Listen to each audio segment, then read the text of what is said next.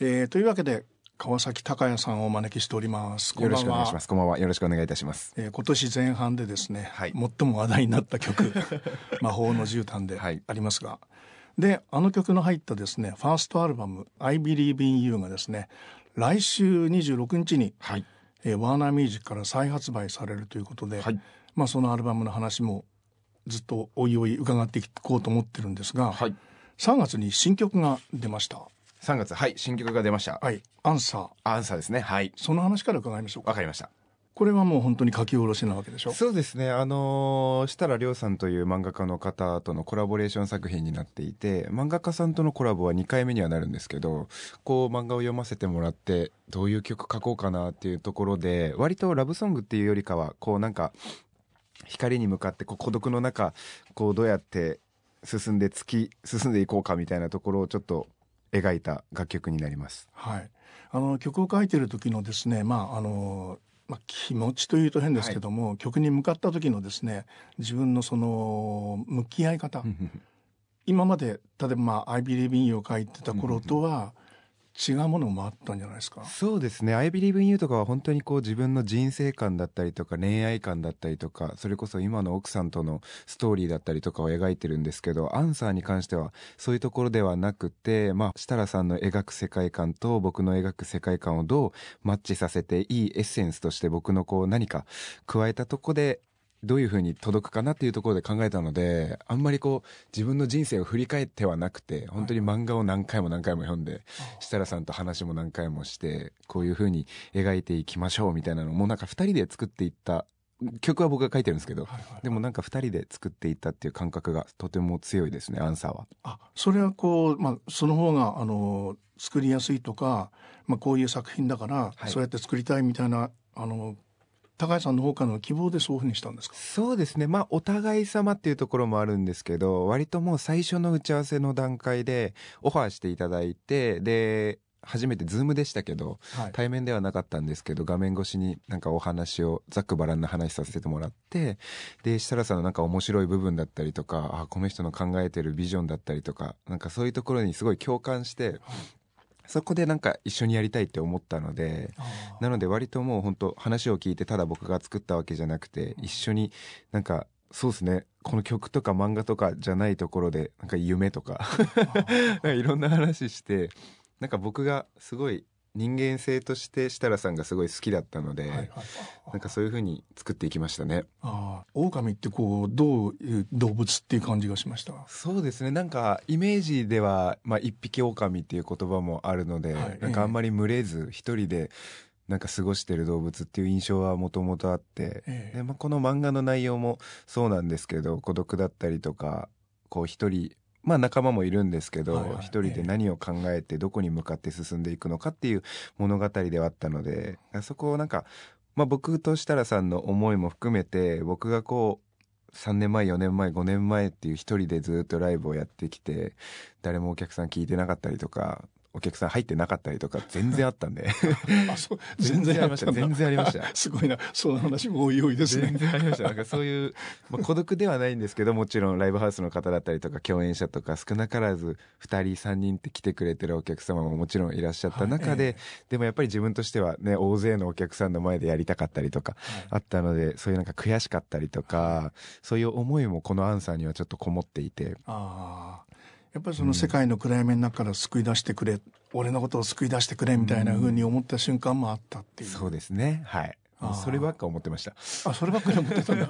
やっぱりかなり自分のことではあるんだ。まあそうですね。そうですね。6割ぐらい僕かもしれないです。なるほどね。ああ。でも答え合わせっていうのは、その、あの、一緒にやってるっていう作業でもあるのかな。はい、そうですね。はい。ああ。どんな答えが見つかったんでしょうね2人は。どうですかね。まだお互いに答えは見つかってはないとは思うんですけどお互いにやりたいことだったりとか見てるものだったりとかってそれぞれやっぱり違うので、はいはいはい、やってることが違うしステージもスタンスも違うんですけど、はい、でもなんかこう何か誰かに何かを伝えたかったりとかメッセージだ愛もそうだし、はい、こういう孤独っていうところだったりとかいろんなこうメッセージを伝えたいっていう思いは一緒だったので、はい、だそこをどういうふうに伝えるかどういうどういうふうに届けるかっていうところの正解だったりとか答えっていうのはそれぞれあって、はい、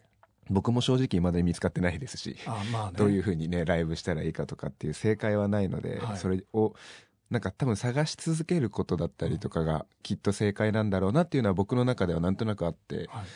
うん、うん、なんか正しい道とか答えとか正解を多分見つけてしまったらそこで終わっちゃうので、うん、そこに向けていやこうじゃねえなこうじゃねえなっていうふうにもがき続けるのがきっと正解なんじゃないかなっていう落としどころになりましたね僕の中では。はい、でもこの、まあ、アンさんはお二人で作ってらっしゃる時には、はい、この魔法の絨毯がですね世の中がこう、はい、騒がしてるってことはもちろん知ってて書いてるわけでしょ？そうですねはい。つまりまああの頃の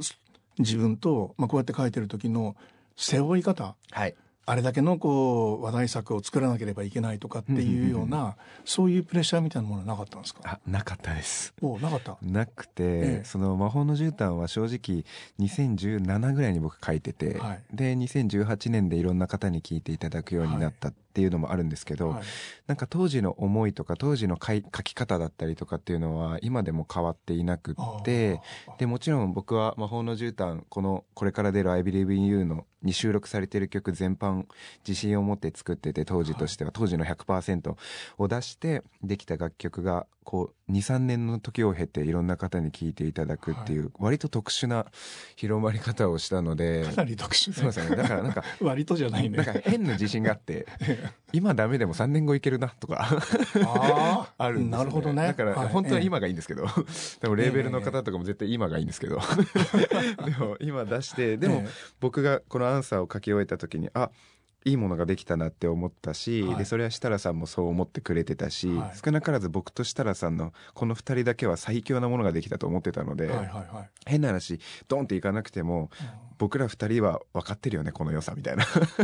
な、ね、なんとなくあって、はいはいはい、それがね何ヶ月後何年後かにもしねまたこうしていろんな方に聞いていただけたら嬉しいなとは思ってたので、えー、魔法の絨毯みたいなブレイクしたいなっていう気持ちはちょっとありましたけど、はい、でもプレッシャーにはあんまり感じてはなかったですね。なるほどね、はい、まあ今ダメでもこれはもういつかこう気が付いてくれる人がいるだろうっていうことの自信はもうすでにあるわけだ。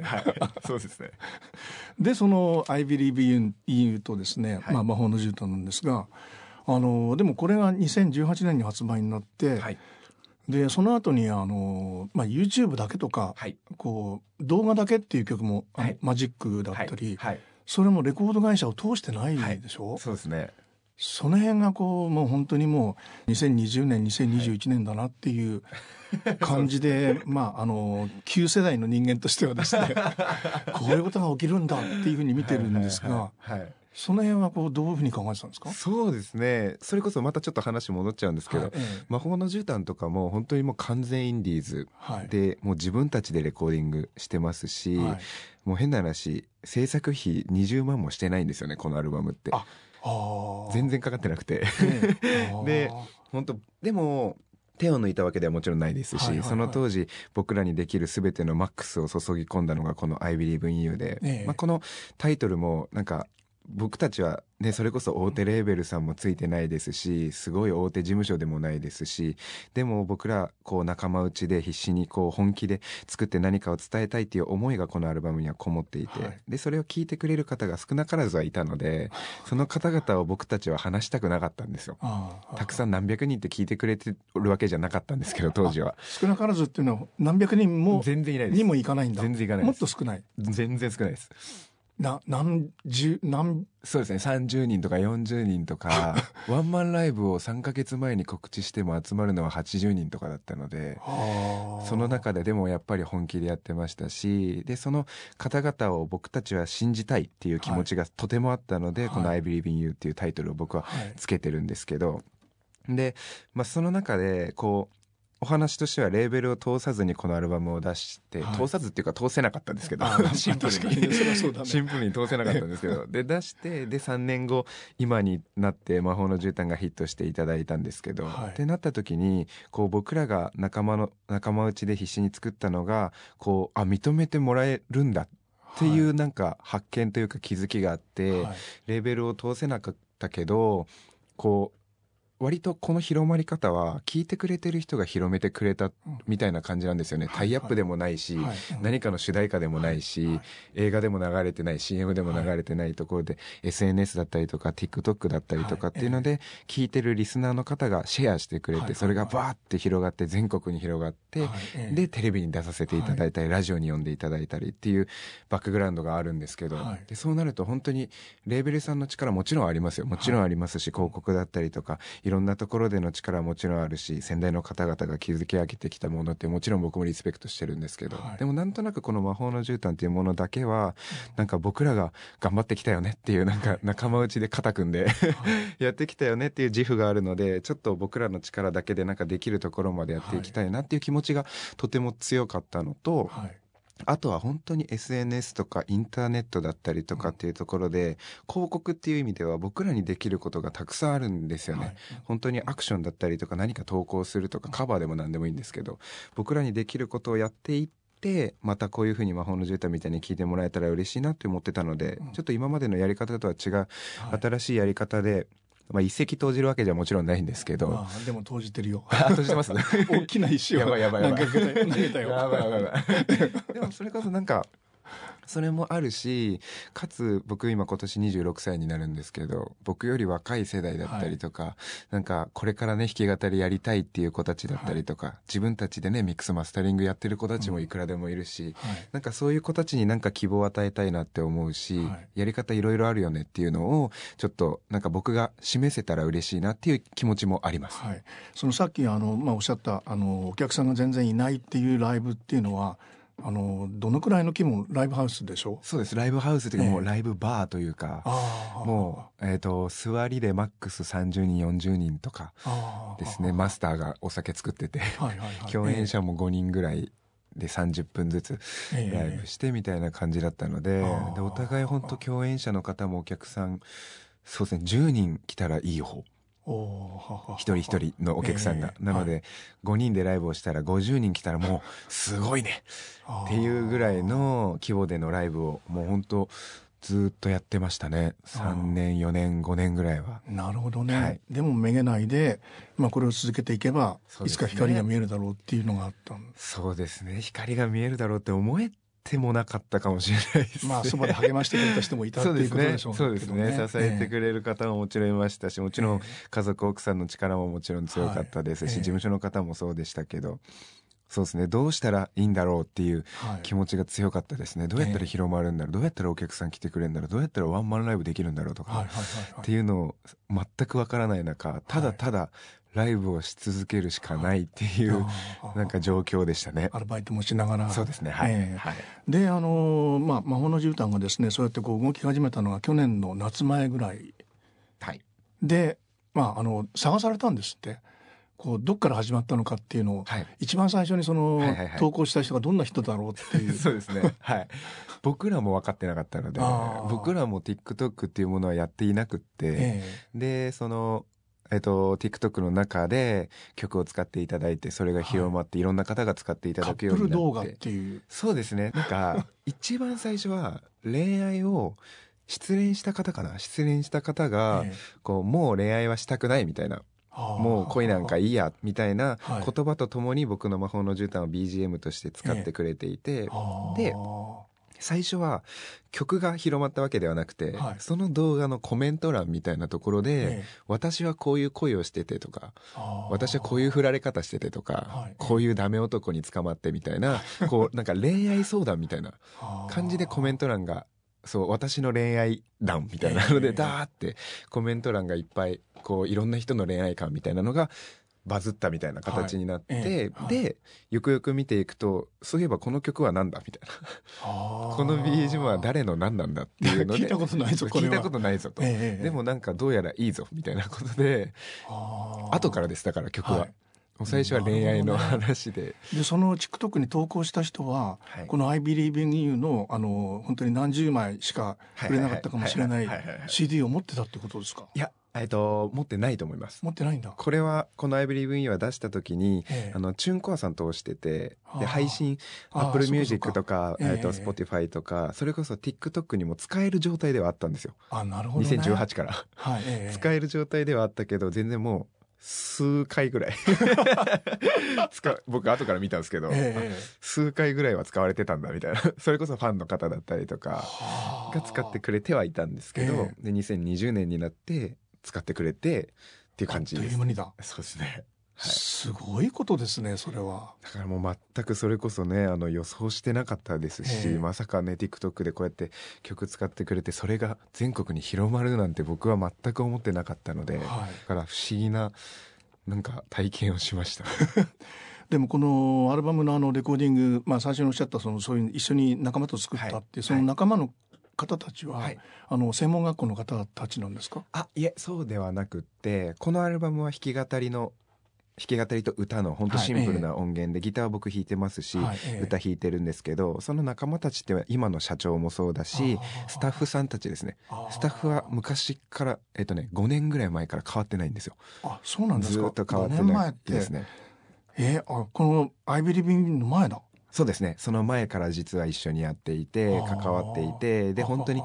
僕 CD なかったですし、えー、ライブしても物販ないですし、はい、でも共演者の方ってやっぱり物販あったりとか、えー、CD 売ったりとかなんかステッカー T シャツ売ったりとかしてていいなはい、いいなって思ってて、えー、俺もなんか売りたいなって思ってたんですよ。で今の社長の社長と一緒になんか二人三脚で頑張ってきてたんですけど、はい、でなんか CD 作ろうよみたいなことで、えー、名刺がないから CD 作ってみようって曲はあったので。あ曲はあったんだ。ありました。曲はライブでも歌ってたんだ。ライブでもずっとやってる曲だったので、えー、今まである曲でこうアルバム作ろうよって言ってくれて、はいえー、作りたいですって言ってくれてで、言ってで今の社長のこうその仲間のエンジニアさんだったりとか、こういろんな方、4人ぐらいですけど、全部で4人ぐらいです。そうですね、1、2、3、全部で4人ですね、僕合わせて。ええ、4人で作りましたね。なるほど、ね、なので演者というかプレイヤーは僕だけなんですけど、はいはいはい、僕と社長とあと他のお二人が今でも関わっていて、こう作り上げた。今考えたらすごいな。今考えたらすごいなすごいですよね、はい、でもあのミュージックビデオなんかはあのバンドの演奏が途中から入ってるでしょ、はいはいはい、それはもうあのその後にかわせていってあれを上げたんだ。そうです、あれはあのバンド音源はそれこそ僕の専門時代の仲間たちだったりとか、はい。ええ、その後に出会ったエンジニアさんだったりとか、はいえ。えっとまあ、僕の僕の仲間ですね割と。スタッフさんというよりかは本当仲間内25歳ぐらい僕と同年代の仲間たちに協力してもらってできましたねあれは。あの専門学校に入った時にねそのギターも弾けなかったっていうのがあるでしょう、はい。はい、あれはどこまで弾けなかったんですか？えっ、ー、とスタンドバイミーだけ弾けました。あ、一曲は弾けたんだ。一曲だけ弾けました。全く弾けない状態ではなかったはい。スタンドバイミーだけ弾けました。それなんで弾けたんですか？それは、あの、僕、親父が、ええ地元栃木なんですけど、はいはいはい、ライブのバーをやってて、はい、で音楽には関わってはいるんですけど僕そこでパンクの人ですめちゃめちゃパンクの人で僕そこでライブしたこともちろんないですし 歌ったことないんですけど、えー、親父がギターを持ってたんですよね。アコギを。でしょうね、それは、えー、でも聞いたところによると親父の妹のだったらしいんですけど。でそれをくれたんですよ、はいはいはい、僕が中学生ぐらいの頃ですかね、えー、くれてでその時ギターを初めて触って、はい、で当時、まあ、今思えばもっと調べればいろいろ出たはずなんですけどなんかその僕のパッションがなくてその熱量がそんなになくってとりあえずなんかポロンポロン弾いてる、えー、コードもよくわかんないけどとりあえず弾いてるチューニングだけしてるみたいな感じだったんですけど親父が「スタンドバイミーのコードを手書きで指板ギターの絵みたいな、はいはい、ギターの絵を描いてこことこことここを押さえるみたいな、はい、黒い丸つけて、ね、そうですそうです。コード譜みたいなやつを書いてくれて、はい、4コードですね、はい、ADEF シャープマイナー、はい、もうこの4つを手書きで書いてくれて、はい、これでこれが弾けると教えてくれて、はい、あそうなんだと思ってそれを見ながら、ええ、中2ぐらいから高3までそれを弾いてるっていう。それをただ弾いてるっていう。でも親父がやってるところに来るやつはみんな怖いから、ね、あんまりこう関わんないようにしようみたいな、ね、あんまりそこのギターを弾きたいとか弾き語りをしたいっていう気持ちは多分そんなになかったんですよ。当時は、ええ、歌を歌うのはすごい好きでしたし、カラオケよく行ってましたし、はいそういう気持ちはあったんですけど弾き語りで自分で曲を書いてっていう気持ちは栃木にいた時は多分そんなになかったですね。で専門学校に入学して、はい、いかんせんライブしたことないし、はいはい、オリジナル曲も持ってないし。文化祭で一回歌ったことがあるだけだっていう。366日と、ま、あの 真夏の果実。ありがとうございます。お詳しいありがとうございます。なのでどうしていいかもそれも分からなかったので、えー、とりあえず音楽の環境に僕を置かないといけないなっていうので、専門学校に入学して、でそこで初めて曲作りだったりとか、はい、こうやっていくっていう授業があったので、でも曲なんて書いたことないからとりあえずギターがないと曲ってきっと作れないんだろうなっていう。思いで、そのなんか専門学校の初日か2日目かの足でお茶の水の楽器屋さん行って、でアコギもよくわからないから、店員さんに聞いて、はあ、よくわかんないけど、じゃあこれで、みたいな。6万円。6万円。テイラー。買って、6万円もローンでしたね。え、それがあの、今持ってるこう、あのギターなんですか？あれはもう2回目のあ2本目になるので。あれ結構高いでしょ？そうですね。あれはそこそこしましたね、えー、1本目のその6万円のテイラーを売って 次のステップとして買ったギブソンのやつですね。なるほどね、はい、その時はもうあの曲作りに本気になってたんだ。そうですね。はい。わからないなりになんか一生懸命頑張ってましたね。でこのアルバム「I Believe in You」の中にですね、順番ってやっぱあるわけでしょ、はい、これがこう一番最初だとか、はい、そういう順番っていうのはどういう順番なんですか？そうですね。これはちょっとあのなんかのろけ話みたいになるのもあれですけど。君のための君の歌ね。はい。なんか結構このアルバムは今の奥さんと付き合っている時、はい、2016年ぐらいから付き合ってましたけど高校の2つ上の先輩なんですけど、はいええはい、その方とのこうストーリーがこう時間軸として割と現れていて、はい、この1曲目にある「ラブレター」っていうのが本当告白した時に作った曲でラブレターが先なんだ。そうです。告白の、告白の歌なんだ。そうです。これ、本当に告白した時これ歌ってますからね、僕。嘘。リリース前に。リリース前っていうか、リリースつむするつもりなかったですからね、これ。えー、え、告白って本人の前でってこと？そうですよ。激ヤバですよね、えー、すごいなこれ 今考えたらよく歌ったなと思いますけど、えー、あの本当告白したいって思った時に、はいえー、なんか普通の告白してもダメだなって思ってて、えー、曲書こうと思って、えー、この「ラブレター」っていう楽曲を書いて、で本当もう最初ライブハウスとか、はい、それこそ僕が世話になっていたライブバーとかを貸し切ってやろうかなって思ってたんですけど、そその勇気もなく。そうですそうです。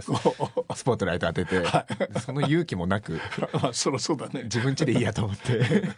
僕ん家に楽器 OK の物件でもないし、ええ、ダメなんですけど、はあ、自分の部屋に彼女ですよね、ええ、呼んでちょっとここ座ってここが今からステージですとか言って、え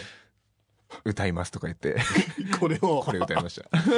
このな何やってんだ？超ダセーなってる。このその時に言ってるの。全部やって全部やって。でそれで言うとこの何やってんだ？超ダセーなとか集中集中はーはーっていうのは、はい、その奥さんと付き合ってる時のエピソードだったりとか、奥さんだけじゃなくてその親友よく仲良く遊んでた4人組みたいなのがいて、はい、奥さん含めて。でなんかモノマネとかふざけてあのやってて、えー、何やってんだちょうだいせえなみたいなのふざけてやってたんですよね、えー、それをなんか織り交ぜてるんですよ。周りの人から見たら全然面白くない ことを これリリースつもりするつもりなかったので、はいはいはい、奥さんにだけ歌うつもりだったので、えー、奥さんが分かるところを入れてるんですよ。あなるほどね。これ初めて言いましたね僕。ああ 誰のことを言ってるかがわかるみたいな。そうですそうですそうです。あでまあ歌ってでだからこれ発表するつもりなかったんですけど、えー、このアルバム作るってなった時に。その彼女があの「選ぶレター入れないの?」って言ってくれて「いやあれはだってそんななんか発表するつもりじゃないよ、あの曲は」って言ったけど、はい、でもあの曲聴いてすごい幸せな気持ちになったよと、えー、その幸せな気持ちを聴いてる人に与えるのがミュージシャンの仕事じゃないのみたいなこと言ってくれてど素人ですよ。ど素人なんですけど 言って2歳上で。はい2歳上で。音楽のことは分かってないんですけどそれがなんかあなたのやることでしょみたいなこと言ってくれて、えーはい、だからこれは絶対入れた方がいいよって言ってくれて、えー、じゃあ1曲目に入れようっていうので1曲目に入りましたね。あ作った順番で言うともうその前にはできてたんですそうですね。作った順番で言うと、そうですね。その前からはできてますね。もうかなりこうもう作ったもう何曲か作った後の曲みたいな感じありますもんね。えっとそうですね。えっとね。えっと多分幸せあれが一番早いと思います。あいきなりいきなりサビから始まってる、はい、ね幸せあれが多分一発目に書いてますね。この中で言うと。あそうなんだ。多分2010 5とかじゃないですか。下手したらへえ、はい、ああ2015っていうことは 二十歳か。二十歳専門学生ぐらいですねこれ多分書いてるの。なるほどね、はい、でもスケール大きいですよこれ。そうですよね。今思えば。ああスピード感あるし。はい。これはこの話をちょっとするとバラードばっかり書いてたんですよ、えーていうかバラードしかなんか書けなかったんですよね、はい、激しい曲書けなくてなんかアルペジオで指弾きでなんとなくこうゆったりとした、まあ、ミドルともいかないぐらいのスローなテンポの曲を書いていた時に、ライブをしていくわけですよ、はいはい、ライブをしていくと30分5曲、はい、バラード5曲ってしんどいじゃないですか。かうん、で聴いてる人もなんかやっぱライブしながらあ飽きてんなっていうのが わかるわけですよ、はい、あ眠そうにしてんなとか、はい、あもうなんか横向き始めちゃったとかっていうのはなんかひしひしともうすごい近い距離なので、はいはいはい、本当23人とかだと確かに、ね、もう表情一つ全てわかるのであこれなんかちょっとジャガジャガジャガジャガストロークで激しい曲がないと30分持たないなっていうのを気づいたんですよ。二十、はい歳ぐらいの時に。えー、で書こうって決めてもうサビで始まって、はい、なんかジャカジャカジャカジャカとりあえずストロークする曲を書きたいって思ってできたのが本当一発目のこの幸せあれですね。であのあなたっていうのはまああのまあ2歳上の彼女だったりしたわけそうですね。でもまあそうですね。彼女のことも思い浮かべてましたし、ええ、それこそこれに関しては本当数少ない聞いてくれてるファンの皆さんが笑ってくれてたら僕も幸せなんですよねっていう気持ちもちょっと入ってたりはしますね。なるほどね、はい、ベルが鳴る前には？これは これはあの奥さんと付き合ってからなのでラブレターより後の曲ではあるんですけど、はいえー、でも物語の軸としては付き合う前の話ですね。はい、あ付き合ってから書いてるんですけど、えー、まあ僕がすごい好きだったんですよとりあえず。これこの曲いいですよ。あうわ嬉しい。ありがとうございます、えー、とりあえずすごい好きで、えー、彼女が。とりあえず好き好きで、はい、でも高校からすごい仲良かったんですよ、えー、先輩ですけど遊んでもらってて、はい、よく一緒に出かけたりとかもういろんなあのなんか大人数ででしたけど、はいえはい、3年生の中に1年生混じってる状態の僕がこう 一緒に出かけたりとかしてたんですけど、ええ、ってなるとなんか僕がじゃあ仮に告白したとしてもじゃあ振られたらなんかこれ遊べなくなるのかなとかなんかよくねドラマとかでもよくありますけど、はいはいえ、振られたらなんかもうお話できなくなっちゃうんじゃないかとか、はい、距離が離れてしまうんじゃないかとかっていうのをすごい考えていて、はい、告白したかったけどいやでも友達のままというか、まあ、先輩後輩の関係のままの方がいいか、みたいな のがずっとあって。そういう気持ちがすごい強く持ってたんですよね。なるほどね。なのでこのサビのあなたとの距離だけをずっとこう測って生きてきたけど、それだけが僕にとって幸せと思うのはもう疲れてしまったのは告白したいなみたいな、もっと本当は近づきたいんだよねみたいなのを描いた楽曲ですね。なるほどね。はい、もうある程度の付き合ってからの歌だろうなと思いましたけどね。はい。振り返って書いた曲ですね。えーでそういう歌い方っていうのは、はい、もうこの、まあ、ライブがあったからこういう歌い方は割とこうフェイクが多いみたいな歌い方になってるんですか、だと思います。ああこれそれがいいですよね。あそうですかありがとうございます。そうですねなんかそう音源を作るために曲は書いてなくてライブで歌うために曲をあくまで書いていて、はいはい、それがちょっと最近このコロナ禍で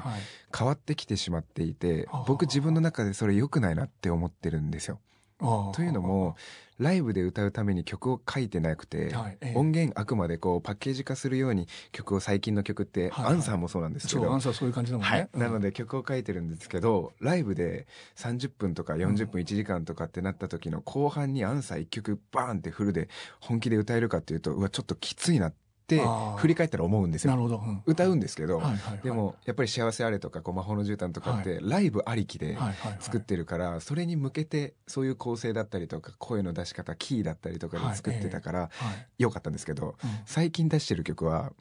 もうこのだから振り返って思うんですよね。あ、コロナ禍でライブできてないから、うん、あんまりこうライブっていう気持ちで作れてないなっていうのを振り返るんですけど、うん、なるほど。なのでこの歌い方っていうところで言うと、はいはい、本当一回聞いたお客さんに2回目もし来てくれた時に、前回と同じ歌い方をしたらもう来てくれないんじゃないかって思ってたんですよ。ああまた一緒だって思われちゃうんじゃないかみたいな。本当にもうまた冒頭の話に戻りますけど、はい、34人のお客さんを絶対話したくなかったんですよ。なのでこの34人がどうやったら飽きないか、はい、どうやったら飽きない30分届けられるかっていうことばっかり考えてて、はいはいはい、なのでいろんな歌い方とか、えー、ちょっと違う歌い方しなきゃみたいなのがあってフェイクだったりとかちょっとロングトーンをここは伸ばすとか、はいえー、ちょっと尺伸ばすとか、はいなんかブルースじゃないですけど、ジャズのソロ回しじゃないですけど、なんかもう本当そのライブの空気見てお客さんの表情を見て、ちょっと感想長くしてここもフェイクだけで4小節回す16小節回すとかを自分でやったりとかをしてました。なるほどね、はい、あの弾き語りでやってるっていうこうまあ割にはっていうか弾き語りでやってるんだけども、はい、歌はもっと自由ですもんね。そうですね。そうです、ね、それがいいなと思ったりもしましたけど。あとはなんか僕のルーツとしてはずっと玉置浩二さんをリスペクトしていて憧れの存在でもちろん玉置さんみたいになりたいっておこがましく思ってはないんですけど、でもやっぱりああいう歌心だったりとか歌に対するリスペクトだったりとかっていう気持ちを僕も少なからず持ちたいなっていう気持ちはずっとあったので玉置さんの歌だったりとか玉置さんのフェイクの仕方だったりとか、こう低いところとか低いレンジの歌い方とか喉の使い方をなんとなくこう勉強させてもらいながらやっていた部分もあったりとかはしてましたね。フェイクがね結構黒っぽいんですよね。はいあのその話で言うと、え専門時代に筋トレめちゃめちゃやるんですよ。筋トレ？はい。あのボーカル科だったんですけど。喉の喉の筋トレ。えっと、いや、体です、ね、体の筋トレ。あの、インナーマッスルですね。腹式呼吸とか、はいはいはい、あの、体が楽器なので、こう、とりあえず楽器を育てなきゃいけないっていうので、ええ、僕、ガリガリの細細なんですけど、とりあえず腹筋がないと声がまず出ないのと、で、これ勘違いされやすいんですけど、どっちかっていうと背筋の方が大事で、こう、腹筋って勝手に育つんですよ、はい、起き上がったりとかこう立ち上がったりとかする時に腹筋って使うので、でも背筋って使おうとしないと使わなくて、はい、なので背筋を育てるとおのずと腹筋も育てられて、いい声とかこう高い声無理して出さずに出せるようになるっていうので筋トレをもう専門時代ってすごくやってたんですね、まあ、授業でですけど。やってた時に、その先生が、あのブラックミュージックが好きだったんでしょうね。で曲を流すんですよ、ルーサー・バンドルスです。なるほど、ルーサーバンドルス。ルーサーをずっと流してて、僕は全然当時聞いてなかったんですけど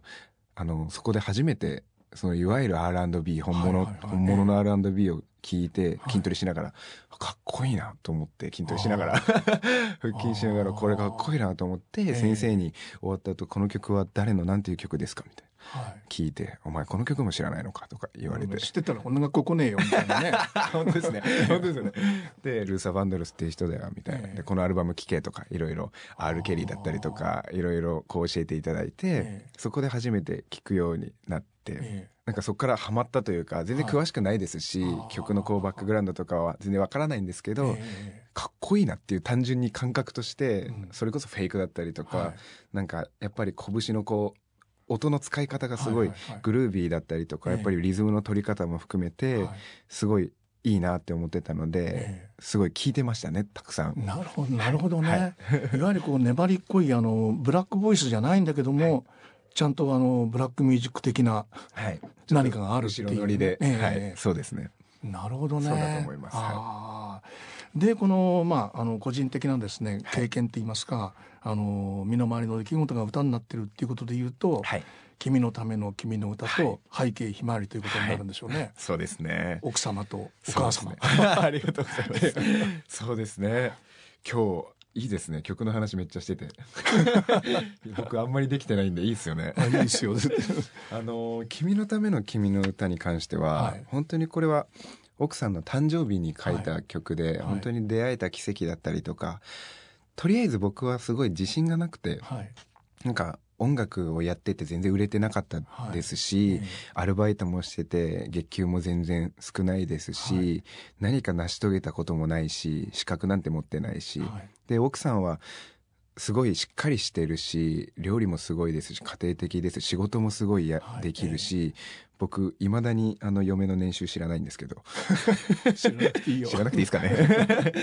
本当に素晴らしい方ですごい尊敬しててリスペクトすっごいしてたので、えー、僕が釣り合ってないんじゃないかってすごく思ってたんですよ。なるほどねなので僕じゃない人といた方が絶対幸せかもしれないって思ってて、でそんな中ででも僕と付き合ってくれてる感謝だったりとか、奇跡みたいなものをずっとひしひしと感じてたので、誕生日に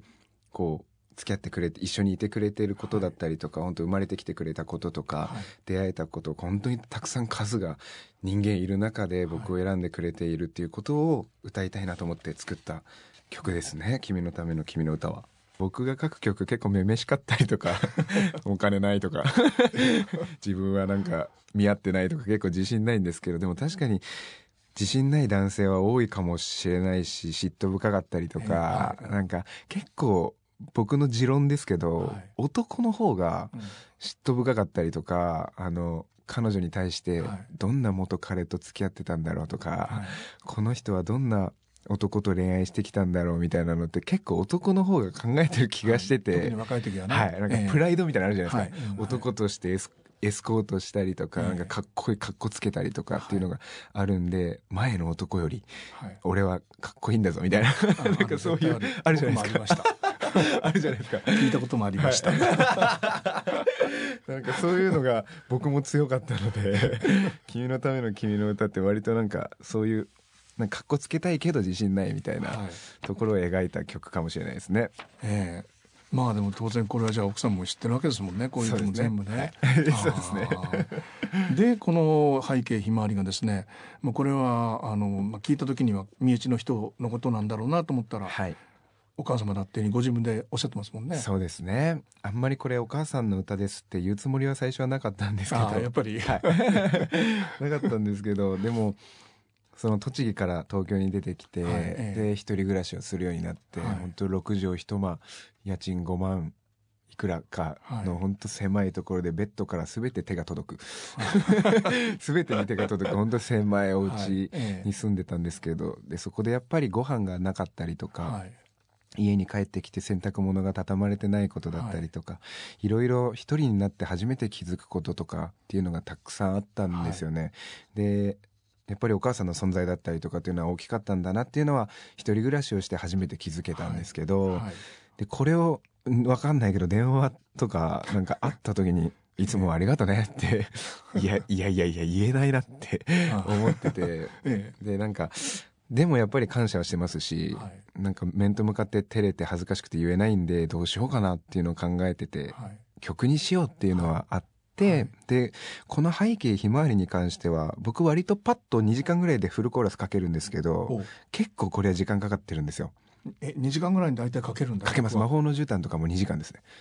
あ2時間？フルコーラス。アンサーとかもめちゃめちゃ早いです。はい。下曲も一緒にはい。コードも全て一緒に、えー、でその後にまあ歌詞を詰めたりとか、はいはいはい、ちょっとアレンジしたりとかするんですけど、えー骨組みのフルコーラスは大体2時間かかんなければ1時間でかけたりするんですよ。あそれはもう書こうと思って書けばそうなる。そうですそうです。はい。もういつでもそういう状態になれるっていうことではない。そうです。でも、ま、なろうと思えばなれるんですけど。なろうと思えばなれる。なれますね。はい。なるほどね。でこれはちょっと時間かかったんだ。かかりましたね。なんか母親に対する言葉をどう紡いでいけばいいんだろう。っていうのはやっぱりすごく悩んだのでこれは割ともう視線というか、歌詞が歌詞に重きを置いて本当に最初手紙書こうって思ったんですよ。手紙書いてみてこれそれをもう歌詞にしようって思ったんですけど。なるほどね。でも全然まとまらなくてああダメだって言ってその書いたの捨てて 渡すこともなく捨てて、ええ、でやっぱり曲としてこう詩を書いていこうっていうので書いていったのですごい時間がかかったんですけど、はいはい、これはもうできてなんかいつか伝わればいいかと思って、はい、まあライブでは歌ったりとかはしてましたしライブの会場ではいつもお母さんありがとうとかお母さんいないんで 聞いてないんで その34人の皆さんにお母さんへの思いとかはなんか伝えながらこの曲歌ったりはしてたんですけど。で今もう当然ご存知なんでしょ？そうですね。初めてお母さんが僕のライブに来たことがあったんですよね。それもいつ頃の話？えっと2018とかですかね。このアルバムが出て初めてワンマンライブをする時ですかね、なるほどね。そうですね。人生2回目とかかな。2回目とかのそれこそ80人ぐらいのワンマンライブですね、はい、四谷天窓っていうライブハウス。はい天窓。だったんですけどそこで初めて確か来てくれた気がします。でその時に目の前で歌って、はい、でもなんか歌いながらお母さんを見ることはできなかったですけど 全員見えるんですけど。僕から全員顔見えるんですけどでもいやお母さんあそこに座ってるの分かってるけど、いやちょっとこれお母さん見て歌うのは無理だと思って。でなんとなく涙拭いてたりしたら今歌えない歌えないですもんね、はい、なので見ないようにして歌ってて、えー、で後からスタッフさんとか周りの人から「お母さん泣いてたよあの時」とか聞いて「ああそうだったんだ」とか思いながらだったので特にねこの曲に関してお母さんからの感想は聞いたことはないですけど「高谷ありがとう」とかっていうふうに言われてもいない。いないですね。であの今年はですね、まあ、本当にこの先いろんなことがあるんだと思うんですが、はい、7月にですね、はい、あの松本隆さんのトリビュートアルバムというのが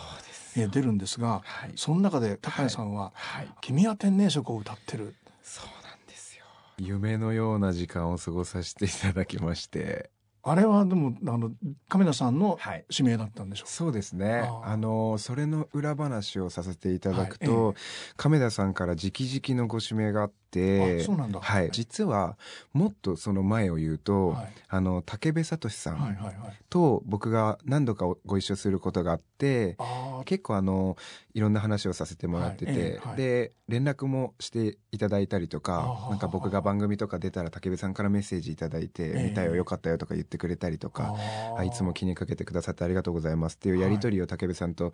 割と密にやらせていただいてるんですけど、えー、で、このトリビュートアルバムの話があった時に、はい、亀田さんに後から聞いたんですけど、はい、武部さんから川崎君聞いたんだよみたいな。ああ武部さんはなんで知ったんでしょうね。えっとなんでだ？魔法の絨毯をおそらくそのおそらくですけどやっぱり Billboard のランキング1位を僕半年ずっと取っててなんかこう Spotify のランキングに上にいたりとかやっぱり何かとこうトップ100にずっと入ってたのでそれで多分やっぱり武部さんそういうアンテナだったりとかそういうものはあったと思うのでおそらく聞いてくださってはいたのでそこでお声かけいただいてっていうところはあったとは思うんですけどで武部さんから亀田さんに亀ちゃんこの子いいから聞いてみてみたいなのを聞いてたんだよねってあのカメラさんおっしゃっていただいて、えー、あえー、そうだったんですかみたいな、はい、で後から僕もたけるさんに聞きましたみたいな。カメラさんに聞きましたみたいな。たけるさんが言っていただいたんですね、ね、みたいな、えー、あそうだそうだ言った言ったみたいな。亀ちゃんに言ったって言ってくれて、僕からしたらレジェンドの2人に、はい亀ちゃんってみたいな。僕どんな気持ちで聞いたらいいの？これ。竹上さんが亀田さんに亀ちゃんあそうかそうか。そうそうだよなとか思いながら。で実際に聞いていただいて、はい、で全然そこに忖度はもちろんないですし、はい、僕を起用したことで何かが発生するわけはないので、はい、本当に聞いていただいていいって思ってくださって、はい、で亀田さんから直々にご指名いただいて。なるほどね、大滝さん松本隆さんについてはどんなふうに思ってたんですか？いやもう僕もちろん聞いてましたし、はい、僕は CM であのよく聞いてたんですよね「ね君は天然色は」はい、でそれこそ奥さんも音楽すごい詳しいわけではないんですけどこの曲は知ってましたし、はい、この曲俺歌うんだよって言ったら「えすごいじゃん」みたいな そうでしょうね。あの言われて。で僕はすごい思ったのは、こんなありがたい話ないですし、で恐れ多いですし恐縮ですけど、僕の曲を聴いてくださる方ってやっぱりデータ的にも10代20代の女性だったりとかがやっぱりたくさん多いので、はい、僕がやろうとしてる音楽って10年20年30年って生き続ける音楽がやりたいですしそれこそ尾崎豊さんのようなもう本当世代を超えて、はい、きっと20年後「ILOVEYOU」誰かが歌ってるじゃないですか、そういう曲を生み出したいなっていう思いが強くあるので、本当にこう名曲だったりとかこう時代を超えた最高な曲っていうのは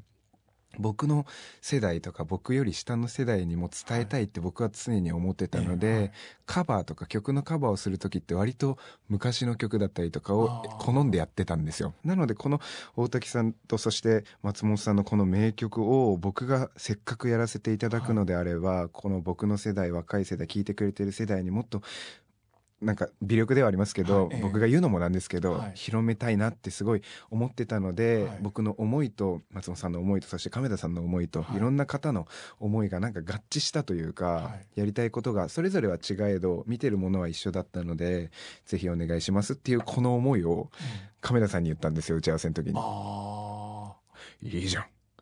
やろう。もう早くやろう。って言ってくれて、ね。えー、亀田さんといろんな話して、できたこの夢のようなレコーディング でしたね。ねはい、で、まあ、あのさっきカバーの話が出ましたけども、はい、まあ、オリジナルだけじゃなくてカバーもこれから歌っていこうっていうのがあるんですか？そんなにないですね、えーはあ、カバーに関しては何かやっぱり意味があったりとか、はい、なんかそういう理由があって初めて僕はやりたいなとは思っていてでそれこそ君は天然色の話にちょっとだけ戻るとすると、やっぱり松本さんの思いだったりとかっていうのを理解した上で歌わせていただくっていうのが大前提になるので、はいえ。ー、割とそういう例えば僕がこれからカバーする曲もその作った方だったりとか、はい、その関係者の方が知らないところで僕がカバーすることはあんまりないのかなとは思っていて、はい、何か番組とかコラボだったりとかっていうのは全然あると思うんですけど、僕が人様の曲をこう我が物顔で歌うのはなんか違うなってなんとなく僕は 思っていたので、はい、それこそカバーはあんまりしたくないとは思ってたんですよね。はい、だし自分のメッセージだったりとか、はい、自分の言葉を歌いたいっていうのが専門時代からのなんか尖った 少年の尖った思いがずっと今でも少なからず残っているので、カバーをたくさん名曲たくさん歌っていきたいです。もちろん歌っていきたいんですけど、何か意味があったらもちろん僕が歌わせていただけることがあれば歌いたいなとは思ってるんですけど、あくまで僕のメッセージ僕の曲を中心には置きたいとは思ってますね。それがシンガーソングライターですからね。はい。そうですね。ありがとうございました。ありがとうございました